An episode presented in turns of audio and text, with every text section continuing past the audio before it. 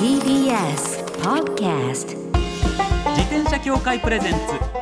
自転車協会プレゼンツ。ミラクルサイクルライフ。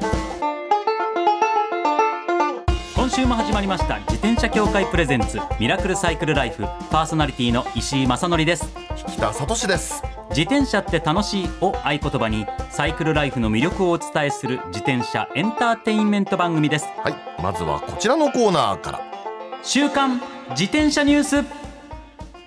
今回は特別編となります。特別ですね、はい。いつもと雰囲気が違います。そうなんです、えー10月のこのコーナーで電動アシスト自転車のバッテリー盗難が大阪で多発しているという情報をお伝えしました、はい、この番組のリスナーはご存知だと思いますけれどもバッテリーは高額な商品これねう売ったりしてるわけですよね。いや本当にね最初聞いた時にこれ悪質だなと思いましてね、はい。本当。そうなんです、そこで詳しい現状や対策について大阪府警察本部府民安全対策課課長補佐の古江正和さんに今日はスタジオにお越しいただいてお話をお伺いしたいと思います。よろしくお願いします。よろしくお願いします。それで雰囲気が違ってちゃうんですね。そうなんです。スタジオの雰囲気がいつもと随分違います。違います。はい、はいいやいやでも本当にねこれは有識問題なんでいろいろお話を伺いたいんですけれども、そうなんですよね。えー早速なんですけどもねバッテリーの盗難っていうのはどれくらいの件数に上るんでしょうか？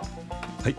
被害が急増しております大阪の現状ですが、はい。あ手集計の数字によりますと今年の9月末時点ではい。被害の認知は300件を超えている、えそしてですね、えー昨年1年間の被害の認知件数によりますとすでに200件近く上回っている状態になります。すごい被害になったという現状です。はい。どれぐらい増えてるってことなんですか、で先ほど9月末時点で言いますと約4倍近く被害が増えているという現状です。4倍？です。これ東京でももしかして？あ東京でも急増しておりましてやっぱり。同じ時期で比較しますと2倍以上の被害を認知していると。東京でも急増しておりますこれ実際どんな手口で盗まれるケースが多いんでしょうか？バッテリーって鍵ついてるじゃないですか。う、うん、バッテリー自体にね。そうですよだからねそんなめったやたらに盗まれないと思ってたわけですよ、はい。どうやって盗まれるんですかね？はい。えー工具等を利用しまして鍵穴をこじ開けてバッテリーを盗む手口。これとですねえー鍵をつけたままの自転車からバッテリーを盗む手口。これで半数以上を占めておりますあーだから乗ってる方も鍵つけたままにしちゃってるっていう自転車を見つけてそれをバッテリーに盗んでいく。それを狙って盗む手口が多いというそれこととです、えー工具いろいろ道具使って鍵穴無理やりこじ開けてバッテリー持ってっちゃう。はい。で半数以上がそういった形だということですけれども他の手口はどんなのがあるんですか？はい、また最近ではバッテリーの上の部分を外したり分解するなどしてバッテリーを盗む手口も発生しています。分解できるんですか？工具で分解できます、あそういうレベルになってきてるわけですね。はい。他には？えーその他バッテリーを直接足蹴りにする。衝撃圧力をかけて強引にバッテリーを外して盗むという手口もあります。そんな乱暴なやり方まで。ねそうか。あの盗まれる場所の傾向とかそういうのがあるんですか？はい。えー団地やマンションなどの共同住宅での被害が半数を超えておりましてまた戸建て住宅でも多く発生しているなど自宅の敷地内や駐車スペースなどに止めた自転車からの被害で約7割を占めているという現状です。はあ。マンションの駐輪場。逆に安全なのかと思いきねえや、なんか人目がありそうだから。は結構盗まれちゃうんですね。そうなんですね。夜にこそっと入って、はい。えー工具等だけで盗んでいるい、だそのおよそ7割ですはい。相当な割合ですよね、でそうなると電動アシスト自転車を利用している方が取れる対策っていうのはどういう対策があるんですかね？はい、主な対策としては3点ございます。1点目は鍵は必ずかけること。鍵をつけたままにしないこと。鍵がかかっていないと簡単にバッテリーを盗むことができますしえー鍵を抜き忘れていますとバッテリーだけでなく自転車そのものが盗まれる可能性がありますので自転車から離れるときは必ず鍵をかけるようにしてください。はい。まあそうそうですよね。これはまずうん。一番、一丁目一番ちっちゃいね、はいそうそうそうそう鍵はかける。はい。2点目ははい。自転車を止めるときにはバッテリーを外すことです。バッテリーをつけたままにしていることで自宅などでも敷地内に入られてバッテリーを盗まれているケースも多いので利用時以外ではできるだけバッテリーは持ち帰る保管することを心がけて物理的に被害に遭わないこのような措置を取るようにしてください。これやんないとダメですか？できるだけやってください。まあでもうん。先ほどのお話で言うと実はマンションとか自分の家の駐輪スペースで盗まれてるケースがおよそ7割と考えるとまあ出先で持ってレストランに入るとかはちょっと難しいかもしれないですけど7割がそういう場所だと考えれば家に帰った時はちょっと外してっていうことを心がけるだけでも随分変わるってことですもんね。そうですね。外から見えてたら盗もうとする犯人がおりますので気をつけてください。他の方法はありますか？えー最後3点目です、はいはいはい。えー補助錠などを利用しましてダブルロック二重ロックをすることです。犯人は犯行に手間や時間がかかることをとても嫌がります、はいはい。最近ではバッテリー専用の補助の鍵というのも発売されておりますので、えーその他ワイヤー錠なども多く販売されております、えー出先などではあーバッテリーを保管できない場合補助錠を利用して犯人に狙われないこういう対策を取ってください。鍵の部分もダブルロック、まあ、自転車を、ね、盗まれないようにするのにダブルロックっていうのはねよくサイクリストの間では定番になっていることですけど自転車どうしたって電動アシスト自転車そのものももちろん値段が高いですしそしてバッテリーの値段っていうのはかなりするっていうことを考えるとそれぐらいしても当然なのかもしれないですよね。これはまだまだ増えていきそうな感じですか？9月末の時点でというデータでしたけど先ほど。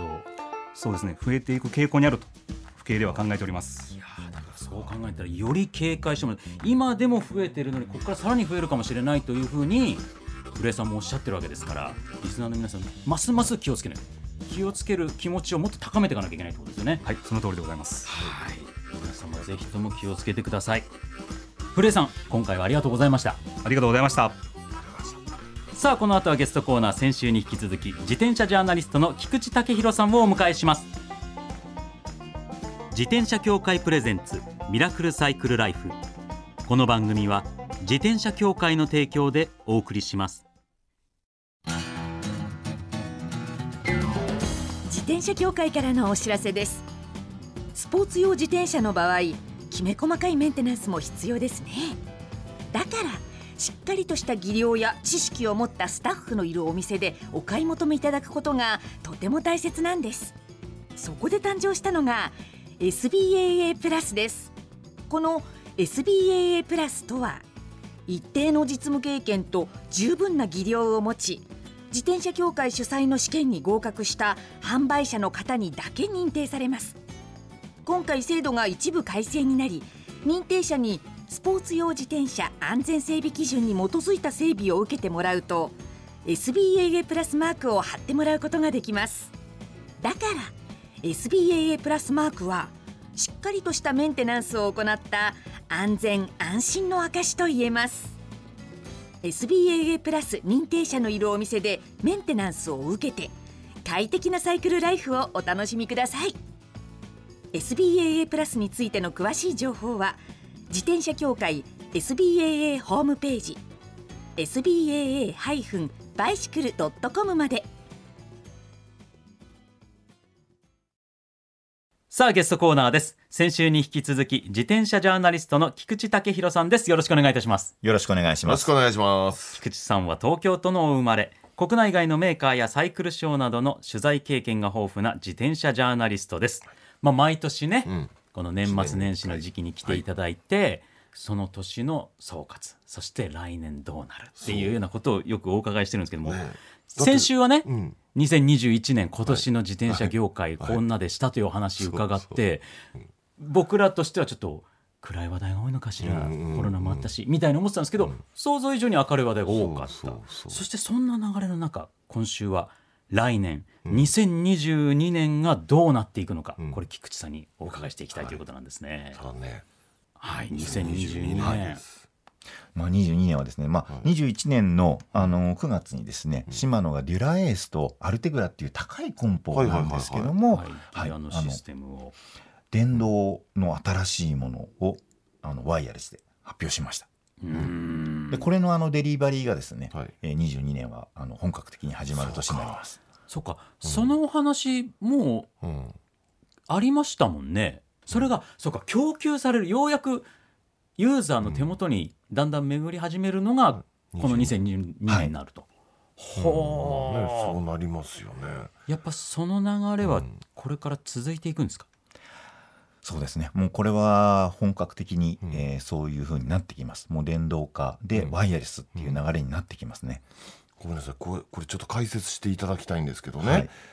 デュラエースアルテグラの電動化っていうのは要するにパーツでしょ、はい。部品の電動化ですよね、はい。部品の電動化って何がいいんですかっていうのはこれは何でしたっけ？あのまあ先週ですねちょっとはい SDGs の話題になりましたけどはいはいあのまあ電動化してワイヤレスになることによって、うん。今度あの自転車買って、うん。よくあのい買って1か月目でうん。ショップに行ったりしますよね、もう一回再点検に。あはいはいはい、えー。ワイヤーが伸びてるとかなんとかとかねはい、ああいうのがなくなります。ワイヤーがもうそもそもないですから。そううん。かはい。で結局その、まあ、ワイヤーが伸びることもなければ、うん。交換する必要性もないわけですね。ないですよね。あワイヤーって一番交換しますもんね。そうですよね。ワイヤーとそれからチェーンね。ー一番ダメージというかね疲弊するところですしね我々東京にいるので、うん。あんまり負荷が大きくないんですけど、うん。はい。まあ、地方にいる方でねショップさんまで車で小1時間移動しなきゃいけないなんていう人たちにとってみたらはい。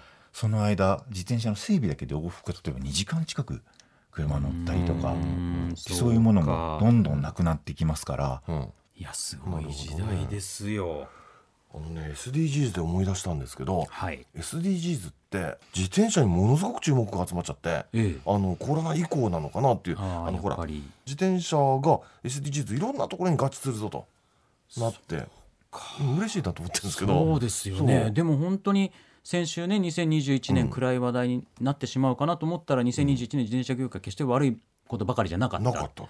でもこれがこう一時的にならないようにこう続けていくっていう意味では SDGs っていうのは本当に一つのキーワードになりそうですよね。そうですね。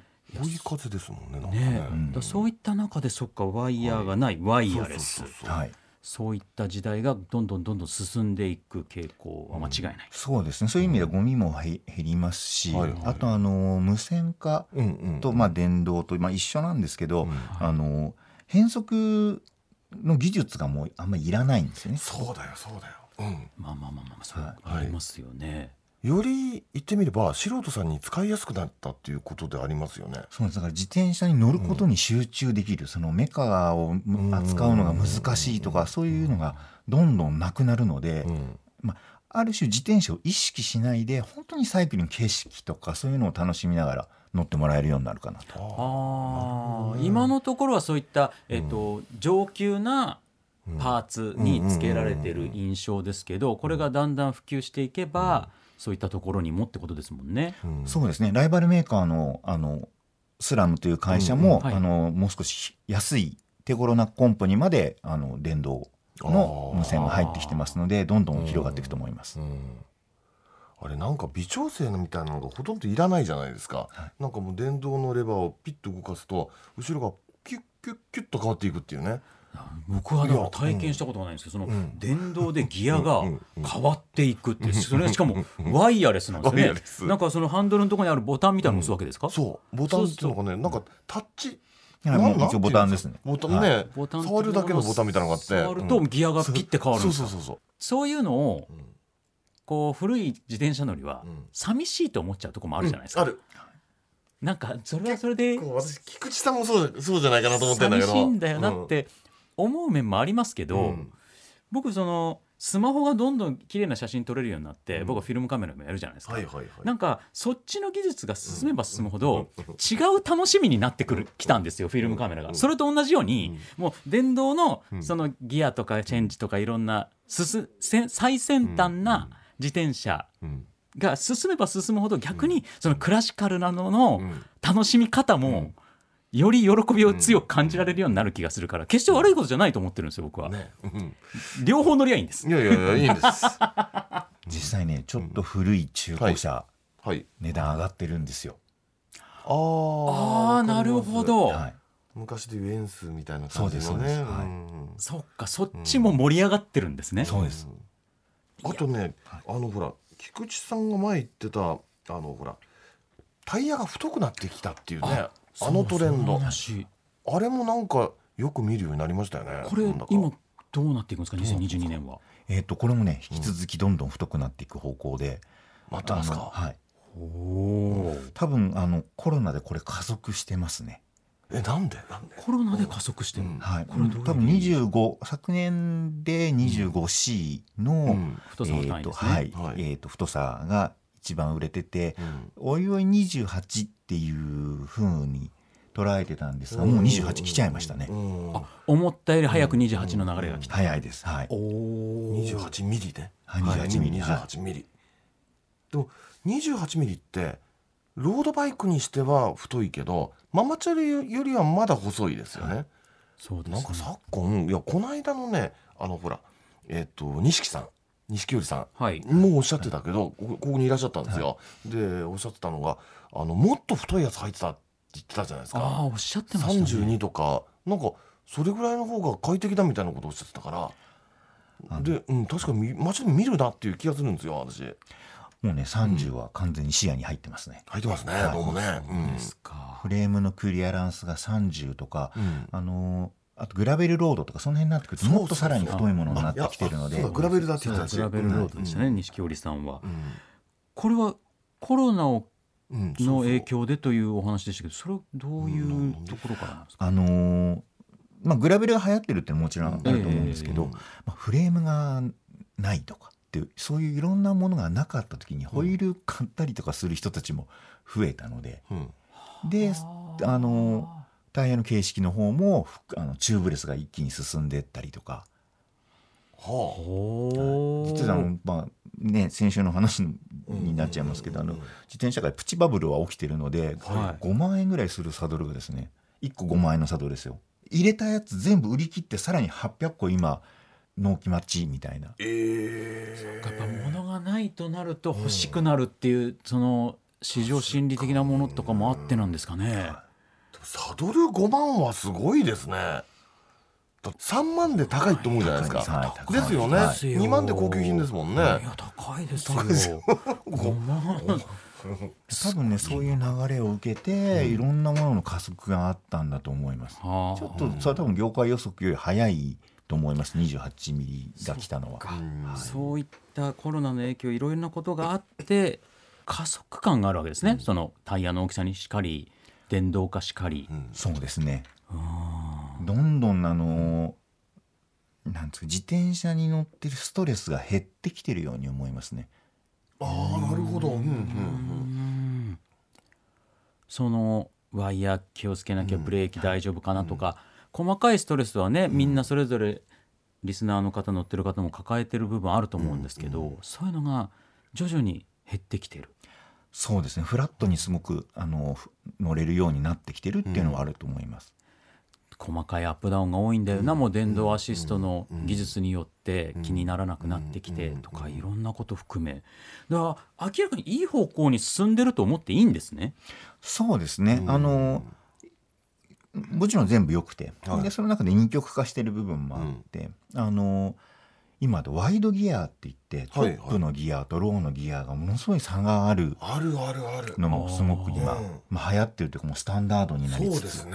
確かにそう。これこれどういうことなんですか？ね、見ればわかる。あのねよくよく見るとねリアのあの後ろの車輪あるじゃないですか。車輪の真ん中。真ん中に真んギアがありますね。そうそうギアがついてますよね、はい。あれが明らかにねでかくなってるのねまあちっちゃい方は見えないじゃないですか、はい。見えないけどでっかい方は見た目にわかるからそうですうわこれでっかいねチェーンあのスプロケットつけつけてるなと思うんだけどだから増えましたね。増えました。だうん。からあの、以前だったらサイクリストが行けなかったようなきつい坂にもサイクリスト行くようになりましたよね、結果としてそうですよ。は上りが楽だあ。それだけそのリアが大きくなれば、そう。えーシャカシャカシャカシャカシャカ細かく焦げるってことになるっていうことなんで、なのでそのなんですかね昔はねコースによってギアを使い分けたり組み替えたりってのありましたけども、そういうのはもうなくなりましたね、うん。ワイドなものを一つ入れとけばどこでもいけるっていうふうに、ね。ね。すごい軽いところからすごい重いところまでのギアになって、そこでこう無理した根性論的なことっていうのは、今の時代にちょっとナンセンスな空気が流れてるっていうのもあるのかもしれないですね。だからあの e バイクでもう何も苦労しないでいろんなところに行けるっていうのと、あとその同時に古いのが流行って、今度はその不便を楽しむっていうような。はあそういう流れもあるとそ思ううそういった2曲かも。だからどっちも選べるんですよね。マニュアルのカメラでも、オートフォーカスでもうんみたいな世界で。デジタルカメラでもっていそうそうそうそうう。はあなるほど。うん。これはだから選択肢が増えるというのはいいことですしねうんもちろん楽しみ方も多種多様になっていく多様性の時代ですから。多様性の時代です。そうすると裾野も必然的に広がるしいや確かにねあのね菊池さんの言うこと聞いてあ俺もそうだと思っ思ったんですよ。はい。だから今ねあの自転車乗る時にその努力だ根性だとか思わないじゃないですか。思わないで e バイクに楽ちんに乗っちゃうの。もうすごく自分自身でね堕落してるなと思うんだけど。でも堕落してたってこっちの方が楽ちんだいいみたいな感じでね、ピューンといっちゃうのね。いいんですよねそれでもそ全然。れでもいいと思います。設計思想自体が変わってるってことはメーカーさんが設計思想を変えてくるってことは、サイクリストみんなの思想が変わってきてるから市場原理としてそういう方が売れるだろうから作るわけだと思うんで、そういう意味で言うと業界全体サイクリストの考え方が健全になってきてる証だとも言えるわけですよね。うん。あの競技志向だけじゃなくなりましたよね、そう、そこですね、うん、ニーズが広がってるってことですよね、本当に。これ大丈夫ですね自転車業界。大丈夫だと思います。ですね。いや僕らサイクリストもねさらに盛り上げていきたいと思いますよ。ということで2週にわたってありがとうございました。自転車ジャーナリストの菊池武弘さんでした。またお越しください。はい。ありがとうございありがとうますございました最後のコーナーはサイクル大辞典。一つの項目をきっかけに自転車トーク。さまざまな角度からサイクルライフの魅力を発信します。12月12日はいい字一字の語呂合わせでは日本漢字能力検定協会が制定した漢字の日なんだそうです。あ、これか。はい。それにちなんで今回のテーマは愛車への思いを漢字一字で表すとです。さあ引田さん年末ですね。年末ですよ、はい。年末らしい。年末らしいんですけど一時で表すとね。これは、うん、そうですあねの作家のね SF 作家の高千穂遥さんっていうああ高千穂さん。ねあの自転車マニアで。そうそうそうそうあの有名なあの人はねヘルメットの真ん中に「愛」って書いてるんですよ。ああすごいですね。すごいで すか？あの金直すでしょ？金直すですね。そうそうそう。愛あすげえなと思うんですけど。私はね特にどうだっていう感じはないんですけどあのー、輪輪ってじゃあるじゃないですか輪っかの輪、輪っかの輪ですね、自転車を表す文字って輪ってこと多いじゃないですか、はい。まあ、例えばね競輪の輪ですよ。そうですね。自転車競技は競輪だし、はい。えー自転車業界のことは輪界って言いますしね、はい。それから、えー自転車の駐車場のこと駐輪場っていうでしょ、はい駐輪場。輪でも輪っかっていうのはね別に自転車に限った話じゃあるまいしっていうのか。そうかタイヤそうそう。の自転自動車だってタイヤはあるわけですね。輪っかはあるわけですね。極端な話フラフープなんてもうまさに輪じゃないですか。ね。で輪界ってフラフープ業界のこと輪界なんて絶対絶対言わないしそうですね。まあいいんですけど。なんだろうなと思ってね、あのー明治時代にはい。日本がね一番最初に輸入した自転車、あのーだるま自転車ってやつ。はい。あれそのすごく輪っかがでかいでしょ？ああ多分ねそうですね。あのよくイラストに出てくるようなそうそうイラストに出てくる昔のあれ。イラストに出てくる感じ。あれがね、あのー輪のスタートなのかなっていう気がするんです。はあそうそうかそうそう、まあ、オーディナリー型って言ってね。あのなんか前輪がものすごい大きくて、うん。後ろがちっちゃいのがつそういてるみそうそうそう、たいな感じのイメージの。うん、あれから輪、輪っていうのが自転車を表すようになったのかなと。ままあ、まあ、私はまあ、毎年輪で行こうと思うんですけど、あの。石井さん、なん、なんですか？僕はね、うん。今年まあ年末ですからね、はいはい。今年で言うとやっぱり僕は直なお直、直。ほ直角の直ですね。う。何？今年はうん。僕本当に自転車乗れなかった1年なんですよ。ちょっと体調崩したりとあかあいろいろありまして。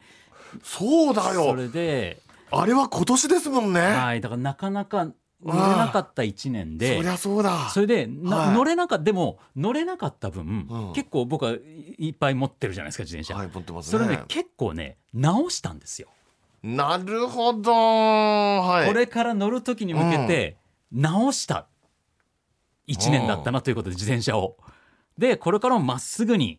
自転車を好きでいたいなという意味で直というチョークですか？1年間ずっと何オーバーホールしてたみたいなそんな感じ。そうですね。結構ね、うん。いろんな車種。まあ僕はね友人で自転車屋さんを営んでる人間がいるんで、うん。あの出してははい。直してもらって、それ帰ってきたらちょっとまた別のやつを出してはい。直してもらってっていうような感じで割といろんな車種ん。直してもらったりうん。自分でもメンテナンスちょっとしたりだとかうん。そういったことをした1年だったんでなんか直直す。でまっすぐっていう意味もあるんでね、うん。これからもまっすぐに自転車楽しんでいければいいなという意味で結構、はい。今年直の人って多いんじゃないですか？ああかもしれないですね。コロナの1年だったし乗らなくても眺めてたらあここがどうなってるここがどうなってる直したくなったりするじゃないですか、えーみんなリスナーの方もそうだったのかなと。そういう方多かったかもしれないですね、はい。でもそういう意味ではこれ、うん。毎年やってもいいですよね。いいですね。僕らパーソナリティ2人にとって自転車のはいはいはいはい漢字一字で表すどんな一年だったかっていうのはやっていきたいですね。いいですね。はい、ぜか。ひぜひはい。今後ともよろしくお願いいたします。以上サイクル大辞典でした。自転車協会からのお知らせです。街ではライト自体がついていない自転車やブレーキをかけてもちゃんと止まらない自転車を多く見かけます。これって安全面から考えるととても怖いですよね。そこでみんなが安全な自転車に乗れるよう自転車協会では自転車安全基準を定めました。そしてその基準に適合した自転車にだけ貼られるのが BAA マークなんです。自転車活用推進法のベースになっている交通政策基本計画では BAA マーク自転車の普及を推進することも謳われています。つまり BAA マークは国も認めた自転車の安全安心の目印ということですね。自転車をお買い求めの際は BAA マークが貼ってあるかぜひチェックしてみてください。BAA マーク自転車で交通ルールを守って安全安心なサイクルライフを。BAA マークについての詳しい情報は自転車協会 BAA のウェブサイトまで。ミラクルサイクルライフそろそろお別れのお時間です。いやこれ自転車業界絶対はいまあそのコロナっていうこともあってのいい面悪い面出てきましたけど、はい。このいい面を2022年2023年に向けて伸ばしていってこの一時的なものじゃなくうん。恒久的にこう自転車っていいもんだっていうのをやっぱり改めて広げていくピンチはチャンスだじゃないですけそどう。チャンスと捉えてやっぱやっていかないといけないなっていうのをなんか菊池さんの話で感じましたね。でねそのきっかけになるこの12年だったような気もするんですよ。コロナ禍でなんか自転車業界自体が次のステージに行こうとしているみたいなね。私わかんないですけど信じられない未来がやってくるみたいな感って最近あるじゃないですか、ええ。自転車もひょっとしたらね自動運転になっちゃうみたいなね。なんかもう加速まあそういう。話もあるわけですね車とかでね。そうそう。で加速度センサーとかジャイロセンサーとかいっぱいついて、はい。倒れない自転車。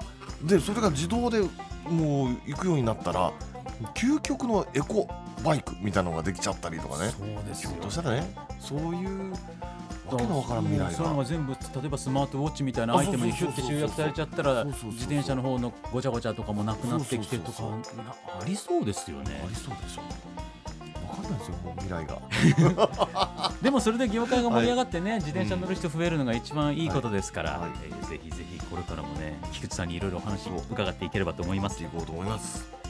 番組ではマイ自転車ニュースサイクリストあるある自転車脳内 BGM 募集中です。忘れられない愛車の思い出も大歓迎。採用の方には番組オリジナルステッカーを差し上げますメールアドレスはすべて小文字でサイクル -r アットマーク tbs.co.jp cycle -r アットマーク tbs.co.jp までお待ちしております。お待ちしてます。